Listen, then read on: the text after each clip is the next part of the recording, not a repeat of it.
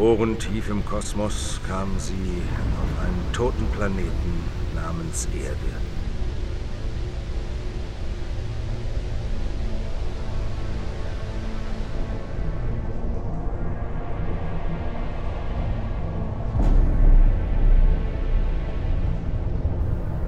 Sie landeten am Südpol. Zu dieser Zeit war die Welt von einem einzigen Meer bedeckt. Ihre Heimat war ein Himmelskörper in einer fernen Galaxie. Doch beschlossen die Wesen mit den sternförmigen Köpfen, sich auf der Erde niederzulassen.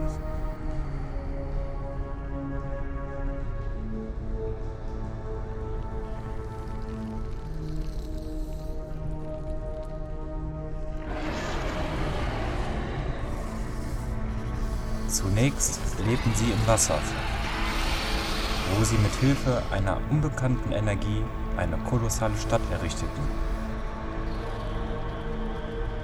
Ihr Wissen überstieg unser heutiges um ein Vielfaches.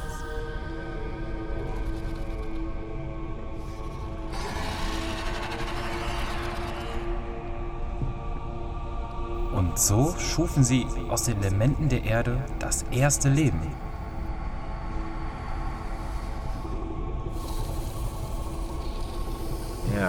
Zunächst als Nahrung und später zu anderen Zwecken.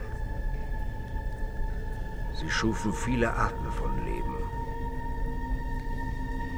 Mehrzelligen Massen gaben sie die Fähigkeit, aus ihrem Gewebe alle möglichen Gliedmaßen zu formen, womit sie ideale Arbeitssklaven hatten. Bei ihnen handelte es sich zweifellos um die Shogoten, von denen Abdul al-Hasred im Necronomicon berichtet. Nach langer Zeit drangen einige der alten Herrscher an Land vor. Hier bewegten sie sich mit Scheinfüßchen an ihren unteren Tentakeln fort oder benutzten ihre fächerartigen Flügel, um weite Strecken durch die Luft zurückzulegen. Auch den wandlungsfähigen Shogoten war das Leben an Land möglich. Mit immenser Muskelkraft und der Fähigkeit, schwere Lasten zu transportieren, dienten sie ihren Schöpfern mit dem Bau von Städten.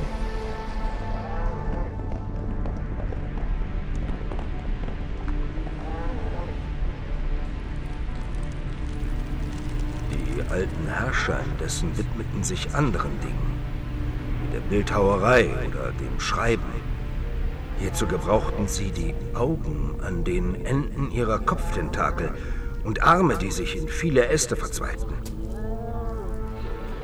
Sinn für Ästhetik zeigte sich allerorts. Ebenso spiegelte sich ihre Intelligenz in allen Bereichen wider. Etwa in der Politik, die durch ein komplexes soziales System geprägt war. Wie Pflanzen waren die Herrscher in der Lage, sich von anorganischen Substanzen zu ernähren. Dennoch bevorzugten sie organisches, vor allem Fleisch. Meerestiere verspeisten sie roh.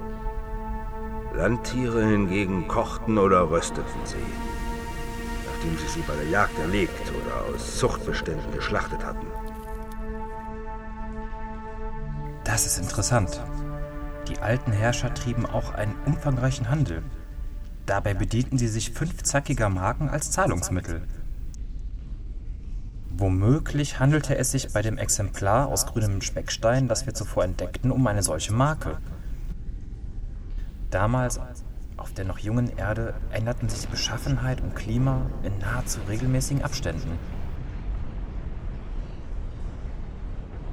Zwar waren die alten Wesen relativ großen Temperaturschwankungen gewachsen, doch trieben die bittere Kälte und die Gletscher des Pleistozäns sie zurück ins Meer. Der Legende nach hatten sie sich, als sie noch durch den Weltraum flogen, in einen künstlichen Schlaf versetzen können, der Atmung und Wärme überflüssig machte. Diese Fähigkeit hatten sie jedoch während der langen Zeit auf der Erde verloren. Dennoch, robust waren sie allemal. Sowohl dem Wasserdruck in den Tiefen des Ozeans als auch dem Unterdruck in großer Höhe hielten sie stand. Wenn nicht durch rohe Gewalt, starb kaum jemand von ihnen und so existierten auch nur wenige Grabstätten. Ja, und dies waren sternförmige Hügel, wie der in Lakes Camp. Ah, hier ist eine spätere Karte. Hier befand sich am Südpol bereits eine riesige Landmasse. Und eine weitere zeigt abgespaltene Bruchstücke, die offenbar gen Norden trieben. Dies untermauert auf beeindruckende Weise die Theorien zum Kontinentaldrift von Taylor, Wegener und Jolie. Als im Südpazifik neue Erdteile auftauchten, sahen sich die Alten einer großen Herausforderung gegenübergestellt. Aus dem fernen Kosmos kamen Eindringlinge, gegen die sie sich zur Wehr setzen mussten. Es entbrannte eine erbitterte Schlacht.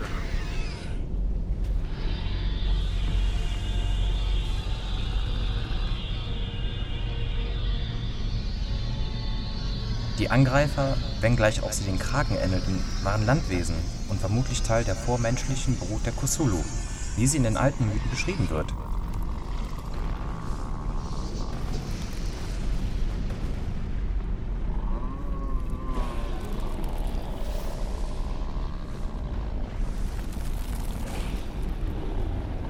Um den Feind zu bekämpfen, gingen die alten Herrscher bis zum Äußersten.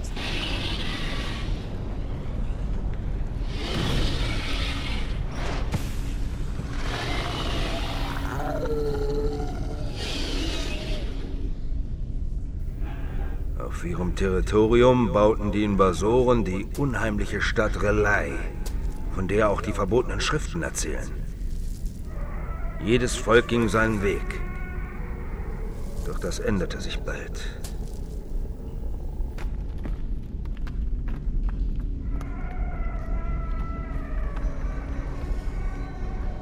Die Landmassen der Cthulhu versanken und rissen sie mit in die Tiefen des Ozeans.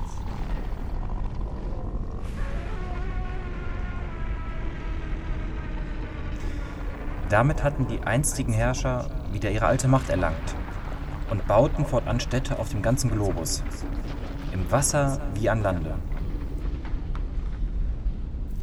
Hier hielten sie fliegende Reptilien als Nutztiere, denn die bis dahin als Arbeitssklaven eingesetzten Schokoten hatten sich verändert. Ja, bislang hatten die Alten die grenzenlos formbaren Wesen hypnotisiert und somit steuern können.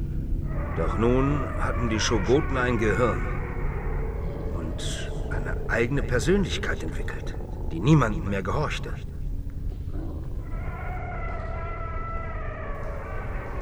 Dann, vor 250 Millionen Jahren, zum Ende des Perms, geschah, was geschehen musste. Sie begehrten gegen ihre einzigen Herren auf. Doch die setzten sich zur Wehr. Mit besonderen Waffen zerstörten sie die molekulare Struktur der Rebellen und schlugen den Aufstand nieder.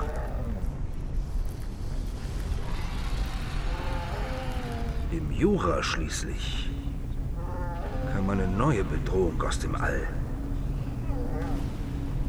Diesmal in Form von Wesen, halb Pilz, halb Krustentier.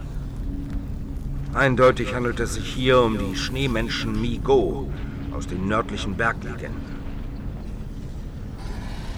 Ihrem Angriff gelang es ihnen, diejenigen Alten zu vertreiben, die im Norden lebten.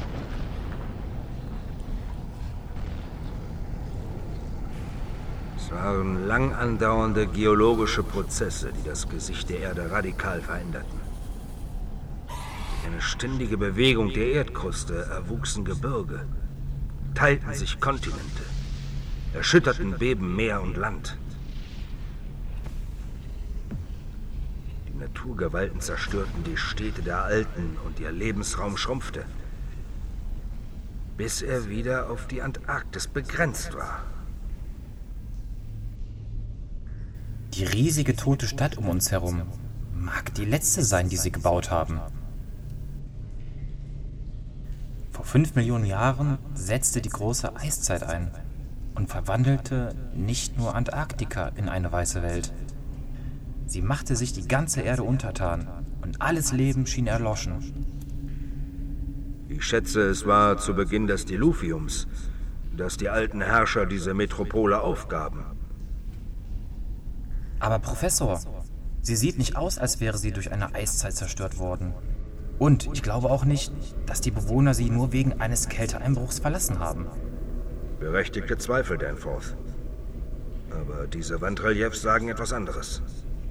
Eine genauere Untersuchung ist nur mit mehr Zeit und einem Forschungstrupp möglich. All diese Reliefs sind von unermesslichem Wert. Aber die Landkarten sind noch mal ganz besonders. Wenn wir nur mehr Film für Fotos hätten. Unser Papier geht auch zur Neige. Was tun? Zurückkehren? Nein. Ich möchte mir diese Wand noch einmal ansehen. Den Strukturen nach zeigt sie diese Gegend. Wenn wir dem Tunnel eine Meile folgen, kommen wir an einen Abgrund unter dem Stadtkern. Das möchte ich mir auch noch ansehen.